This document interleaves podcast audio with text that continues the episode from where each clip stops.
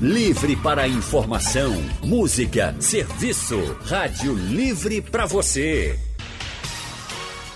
O consultório do Rádio Livre, com Anne Barreto e Raudney Santos.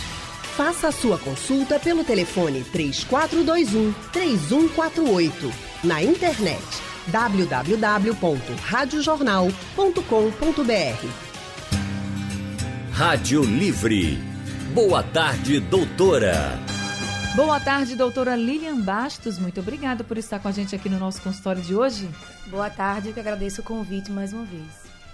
Gente, hoje o nosso consultório vai tratar de um problema de saúde que atinge milhões de pessoas no mundo, a catarata. Uma doença que pode levar à cegueira. Segundo o Conselho Brasileiro de Oftalmologia, a catarata atinge aproximadamente 5% da população global com idade entre 60 e 65 anos 12% da população aí no mundo entre 65 a 70 anos de idade e 40% acima dos 70 anos. E de acordo com a Organização Mundial de Saúde, a OMS, a catarata é responsável por mais da metade dos casos de cegueira em todo o mundo. Isso representa 20 milhões de pessoas cegas por causa da catarata. Mas se tratada, dá para voltar a enxergar e se a doença for diagnosticada logo, a pessoa não corre o risco de perder a visão. Por isso a gente vai conversar agora com a oftalmologista Lilian Bastos. Boa tarde, Lilian. Boa tarde. Lilian, gente, é médica e foi formada pela Universidade Federal de Pernambuco, é oftalmologista do Instituto de Olhos Fernando Ventura, tem especialização em oftalmologia pela Fundação Altino Ventura e é especialista em oftalmologia geral, catarata e glaucoma. Então, Doutora Lilian, quais são os primeiros sinais que o nosso corpo dá de que a gente tá, que a catarata está se instalando aí na gente, que a gente está com catarata? Bem, o primeiro sinal é a baixa de visão. O paciente, mesmo com óculos, está sentindo que tem alguma coisa embaçada. Às vezes o óculos até é recente, porque a catarata estava inicial e com o passar dos meses foi aumentando. E aí o paciente queixa principalmente à noite, às vezes as cores ficam com diferentes, ficam as coisas meio amareladas. Então, o principal sintoma e sinal realmente é a baixa de visão. E o que acontece com o nosso olho para a gente ter justamente a catarata? Por exemplo, se eu estou com essa baixa de visão, o que aconteceu com o meu olho? O que foi que mudou com o meu olho? Que aí realmente dá para saber que eu estou com catarata. O que é que mudou aqui dentro? Certo. O nosso olho, a gente tem o cristalino, que é a nossa lente natural. Quando a gente nasce, né? E até a vida adulta, o cristalino é transparente para que possa passar a luz através dele e chegar na retina. Com o passar do tempo, esse cristalino começa a ficar envelhecido, opacificado, às vezes amarelado, que é o que a gente chama de catarata. É, a catarata, em geral, é uma condição do envelhecimento. Né? Assim eu costumo fazer uma associação, assim como nós vamos ter cabelo branco, nós vamos ter catarata. Agora, algumas pessoas mais precocemente, outras pessoas mais tardiamente. Assim como cabelo branco, né? Tem gente que tem mais cedo, tem gente que tem mais tarde. Então é uma condição natural da vida do envelhecimento. E que, graças a Deus, nós a medicina avançou e nós temos possibilidade de retirar esse cristalino envelhecido, colocar uma lente dentro do olho que substitui a nossa lente natural para nós voltarmos a enxergar assim como antes. Então não é errado dizer que todo mundo vai ter catarata mesmo, né? Porque a gente às vezes escuta ou lê algo assim, como a senhora acabou de dizer dos especialistas, se assusta. Será mesmo? Será que eu vou ter mesmo? Então, isso não é errado dizer, realmente a probabilidade é essa. Se você chegar à melhor idade, terceira idade, a probabilidade de você ter catarata é muito grande. Agora, às vezes, o paciente desenvolve uma catarata mais lentamente e chega a 70, 80 anos ainda com a visão que a gente se surpreende, mas não é o comum. O comum é a partir de entre 50 a 60 anos a gente já começar a ver um paciente com uma baixa de visão que necessita da cirurgia de catarata. Agora, doutora Lília, como a senhora falou, a referência é como cabelo branco, que chega numa certa idade, mas algumas pessoas podem ter mais cedo. Desde ainda hoje estava conversando alguém que estava dizendo, ah, desde os 20 anos eu já comecei a ter cabelo branco. O que é que a gente pode fazer para prevenir ou retardar ao máximo a chegada da catarata? Existem situações que podem acelerar esse desgaste de, dessa lente que a gente tem no olho ou preservá-la? Olha, o principal fator de risco para o desenvolvimento precoce da catarata natural, porque existem outros tipos de catarata, catarata traumática, a catarata causada pelo uso de corticoide, a catarata congênita. Então, assim, a catarata natural do ser humano, ela pode ser acelerada pelos raios ultravioleta. Da mesma forma que envelhece a nossa pele, vai envelhecer o nosso cristalino. Então, o uso de lentes né, com proteção ultravioleta é bem importante para diminuir essa progressão rápida da catarata. Né? Pacientes que trabalham muito no sol, lavradores, né, que estão muito acostumados, a gente vê uma catarata mais precoce realmente uma catarata grande numa idade mais é, uma idade menor. Já posso dizer com isso, doutora, que seria então interessante que no nosso num local como o nosso, Recife, de muito sol, a gente naturalmente usasse também o óculos perfeitamente, com né? a proteção Além... correta, né? Isso, óculos de o sol. óculos de sol com ultravioleta ele é importante para várias coisas, né? Inclusive para a é, o retardo do aparecimento da catarata. A gente no bloco anterior falou que uma das causas da catarata natural é o envelhecimento.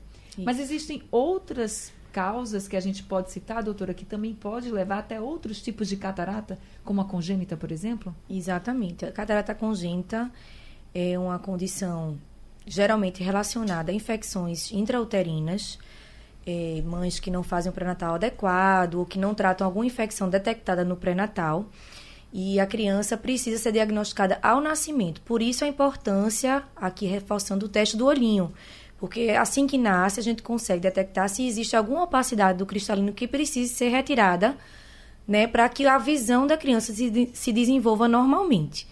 Existe também a catarata traumática, pacientes que sofrem traumas oculares, eles podem é, sofrer pancadas e aí uma desorganização das estruturas das fibras que existem no cristalino causando opacidade e aí realmente também precisa ser retirado para que o paciente consiga enxergar uma cirurgia de catarata normal como uma cirurgia, a não ser que você tenha outras complicações do trauma. Mas, Mas por for... exemplo, no caso da traumática, a pessoa levou uma pancada no olho. Ela vai começar a sentir diferença. Vamos dizer que até cause a catarata traumática ela começa a sentir diferença logo de imediato? Sim, logo ou de demora imediato. um pouquinho? Não, geralmente de imediato. Ele vai levar a pancada, vai, geralmente a pessoa fecha logo um dos olhos, o que não foi acometido, e vai perceber que a visão está baixa, né? Em geral, quando você tem um trauma ocular, você tem outras coisas relacionadas. O olho fica inflamado, tem dor. Então, o paciente procura uma emergência e no momento a gente vê se tem catarata ou não. Às vezes a baixa de visão não é da catarata, mas pode acontecer. E aí, primeiro a gente dá os primeiros cuidados, tira aquela inflamação e depois opera a catarata para o paciente, se assim tiver todas as estruturas normais, só presente a catarata, operar e ficar enxergando bem. Certo. Os treinos esportivos podem causar danos também à visão, chegando a, a provocar, acelerar o que seria uma catarata, doutora? Pode sim, não deixa de ser um trauma, tá certo? É um, se for uma pancada muito forte, pode causar catarata traumática, sim. Se for um esporte que de constante eh, embate, como a gente diz assim, muito corpo a corpo. É, a gente se preocupa com a catarata nos esportes de impacto, mas também se preocupa com o descolamento de retina. Né? Às vezes é até mais comum do que uma catarata traumática, né? Porque o impacto no olho vai é, fazendo modificações na é, dinâmica do olho, dos fluidos do olho, que pode causar descolamento de retina. Uhum. Então, pode ter várias coisas associadas. Agora, tudo isso que a gente está falando aqui, é muito importante que a gente ressalte que você deve ir com frequência ao oftalmologista. Por exemplo, tem um dado da Sociedade Brasileira de Glaucoma que aponta que um terço dos brasileiros acima dos 16 anos de idade nunca foi ao oftalmologista.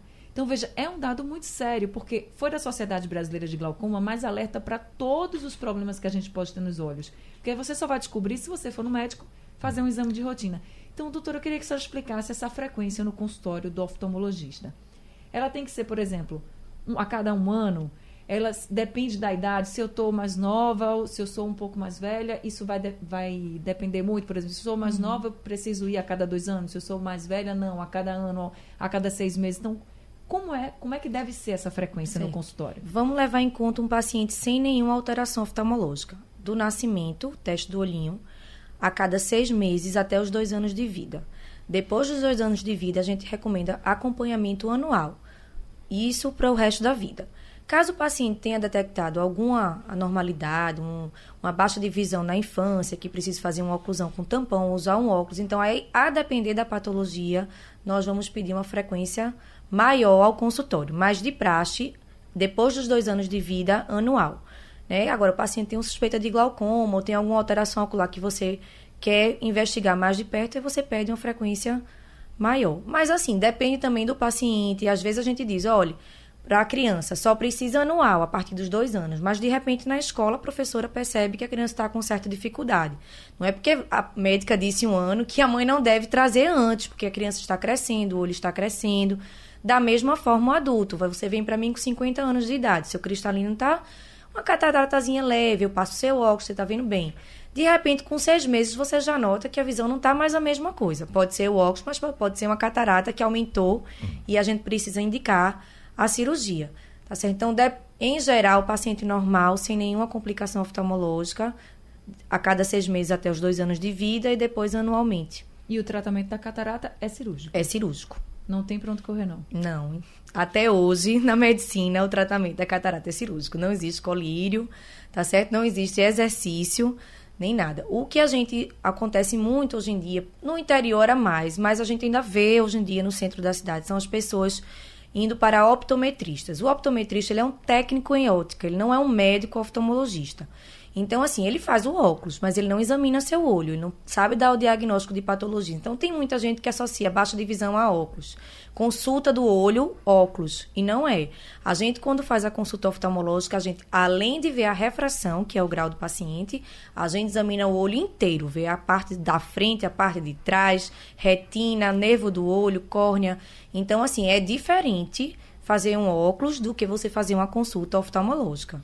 Na cirurgia da catarata, doutora Lilian, a recuperação, como é que ela ocorre? A recuperação é uma recuperação rápida. Se o paciente faz uma anestesia que bloqueia o olho, deixa o olhinho parado durante a anestesia, ele sai com um tampão, no outro dia ele tira o tampão, em geral ele já está enxergando muito bem.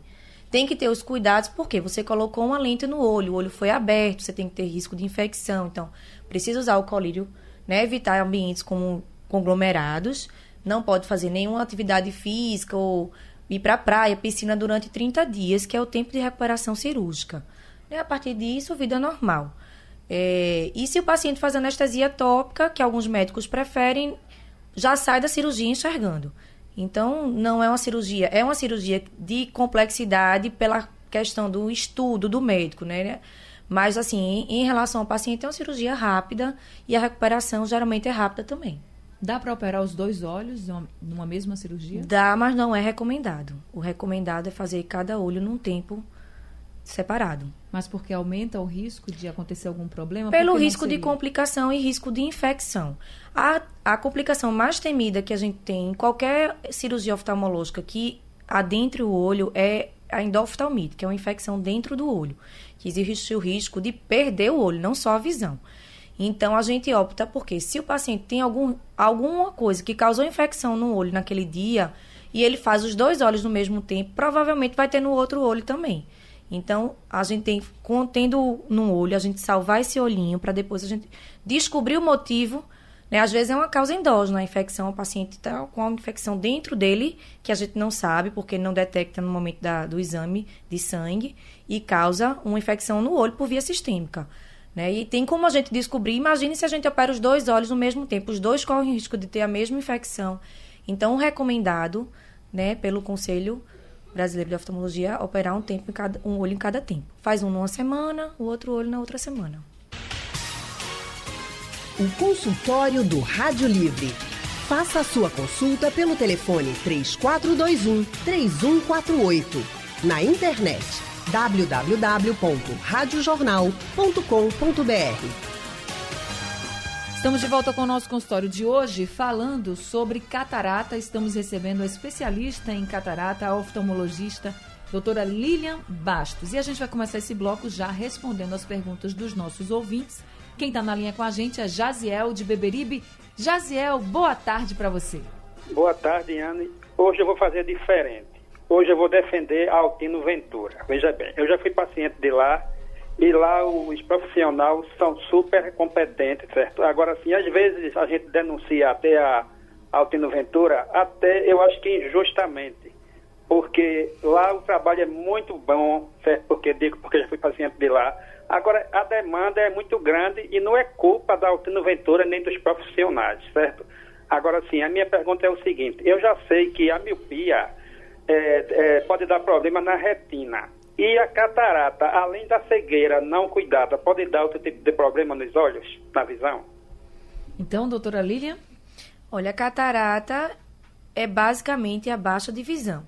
Agora, às vezes, o paciente tem alguma estrutura ocular que ela é um pouco mais apertadinha, a gente diz, onde drena o líquido do olho. Então, a catarata ela pode crescer, ficar intumescente, como a gente diz, e bloquear a passagem do líquido do olho, aumentar a pressão do olho. A gente diz que dá uma crise de glaucoma agudo, mas não é o mais comum, tá certo? É mais é, realmente abaixo da cuidado visual. Maurício de Aldeia também na linha com a gente. Oi, Maurício. Olá, boa tarde. Boa tarde. É o seguinte, eu, minha mãe, ela fez um exame de, de catarata, né, eu fiz ventura, ela fazia mais ou menos um ano, ela tem 93 anos. Então, ele está aquela dificuldade de inflamação. Ele precisa, precisa é, a idade dela, entendeu? Eita, Maurício, não deu para entender bem o que você falou, não. Tenta falar mais pertinho com o telefone pertinho da boca. Repete para ver é, se a gente consegue. Minha mãe ela tem 93 anos. Certo. E ela está fazendo, tá tentando fazer essa cirurgia pela Tina Ventura. Só que ela está encontrando uma certa dificuldade. Eu penso que pela idade dela, que ela tem 93 anos. 93. Entendeu? Aí eu queria saber se é uma cirurgia de risco, porque eu vou dizer que, que tem uma inflamação na retina dela, aí está tá tendo dificuldade para fazer aí vai ser possível ou, ou tu vai ficar só na esperança mesmo? Bom, a doutora Lília vai responder você agora. É, boa tarde, Maurício. Se a sua mãe só tem catarata, é possível. Se ela não tem nenhuma comorbidade, não tem uma diabetes descontrolada, uma hipertensão descontrolada, nenhum problema cardiovascular que contraindique a parte anestésica da cirurgia, ela pode fazer a cirurgia de catarata sim. A cirurgia de catarata não tem contraindicação pela idade, porque é uma condição do envelhecimento. Inclusive, tem pacientes de 100 anos, 102 anos que já foram operados, né, porque estavam lúcidos com toda a condição de se submeterem à cirurgia. Então, a idade não é contraindicação. Agora a gente conversa com Milton Roberto, do bairro da Várzea. Milton, boa tarde para você. Boa tarde. Tudo bem? Tudo bem. Olha, é o seguinte, eu fiz uma consulta com um oftalmologista e foi dado o, o diagnóstico de catarata.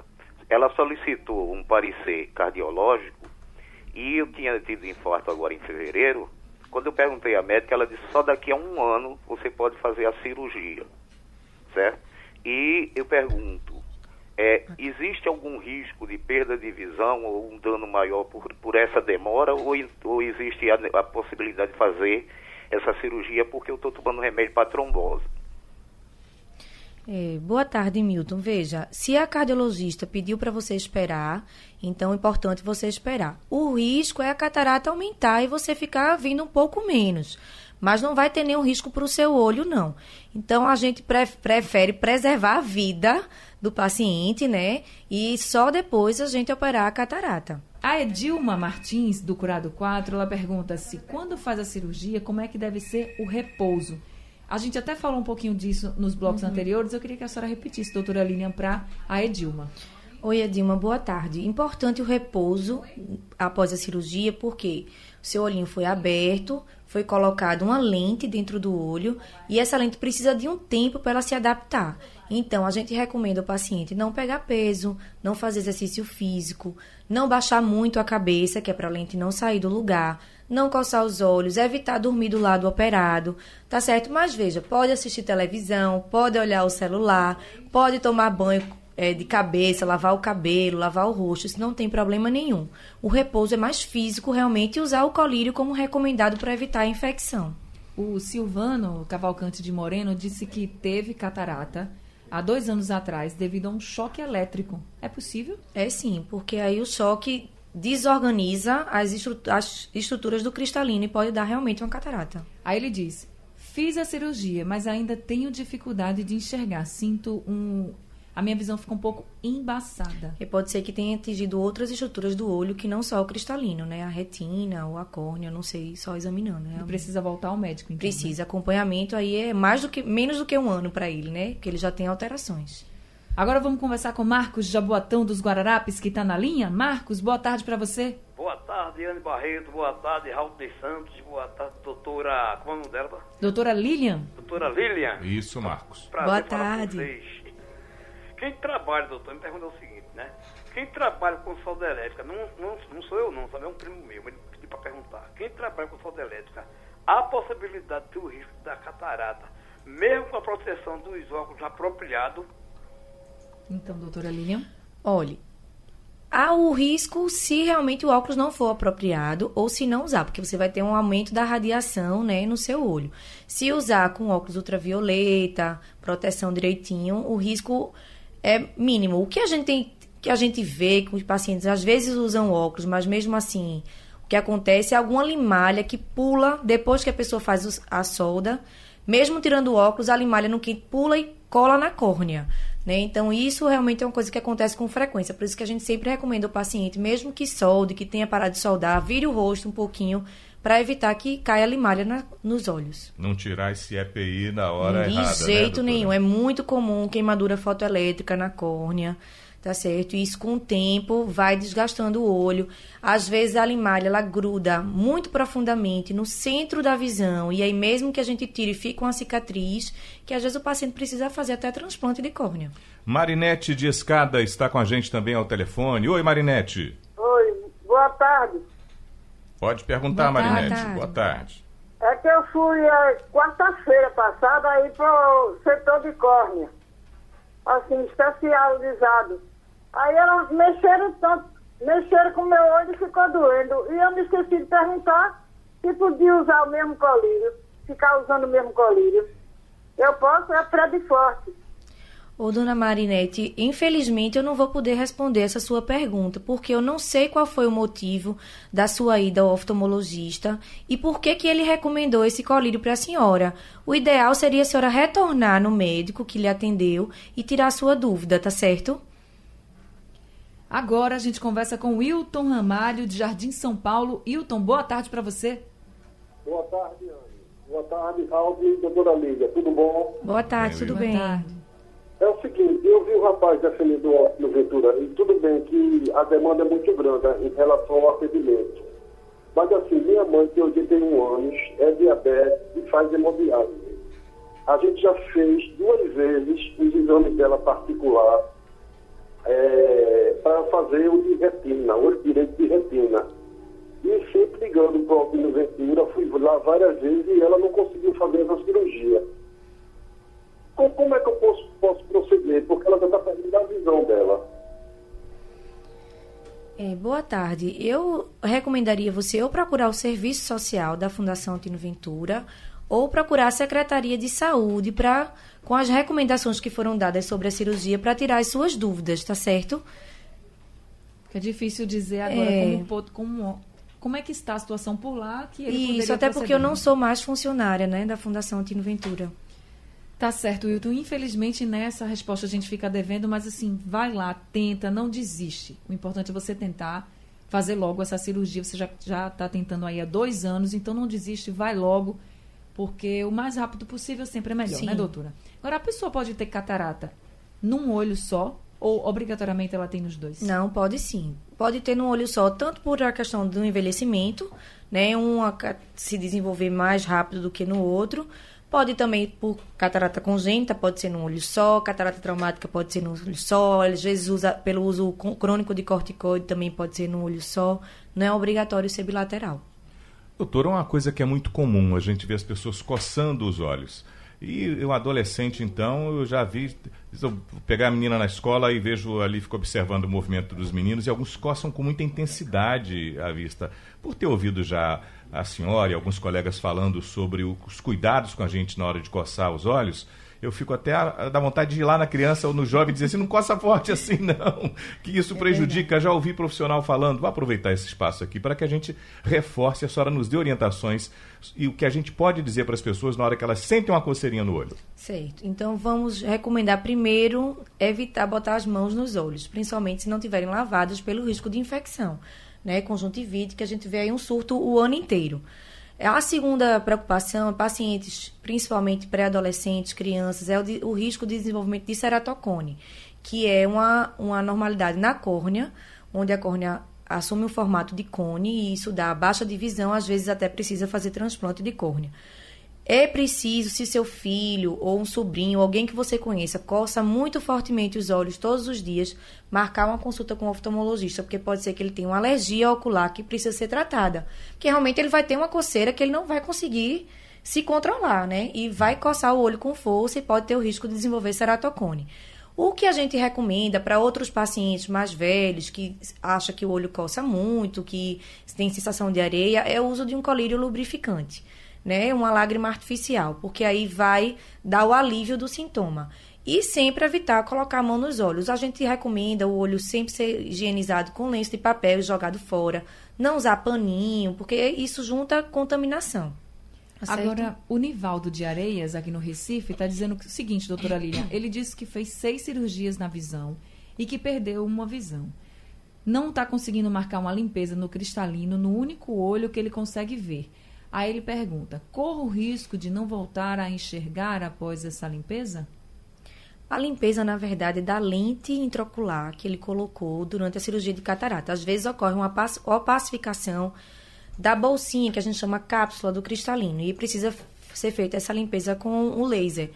O risco de prejudicar a visão dele é mínima, porque é um, um procedimento simples, né, indolor, tá certo? E que é recomendável realmente, porque fica tão sujo que o paciente fica com a visão embaçada. E é preciso fazer realmente. E o Everaldo de Vitória de Santo Antão diz que é diabético e que o oftalmologista solicitou retinopatia diabética e retinografia colorida. Aí ele diz assim: faço revisão a cada ano. Esses exames podem acusar se tem catarata? Olha, o exame oftalmológico de rotina acusa, porque a gente, quando a gente examina o olho, a gente consegue diagnosticar a catarata. Se ele é diabético, ele tem o risco de ter a doença chamada retinopatia, retinopatia. diabética né, que a gente diagnostica vendo, examinando o fundo do olho, a retina.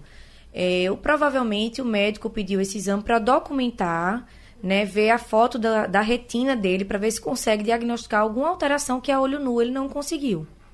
Tá certo. Doutora Lilian, muito obrigada por estar aqui no nosso consultório mais uma vez, dando tantas orientações para os nossos ouvintes sobre um tema muito importante que atinge tantas pessoas, né? Eu muito agradeço obrigada muito. e volte sempre. Oh, muito obrigada. Eu que agradeço o convite mais uma vez. Gente, o telefone do consultório onde a doutora Lilian Bastos atende é o 3036 95 95. Eu quero agradecer também a todo mundo que participou com a gente, pelo painel interativo, pelo telefone.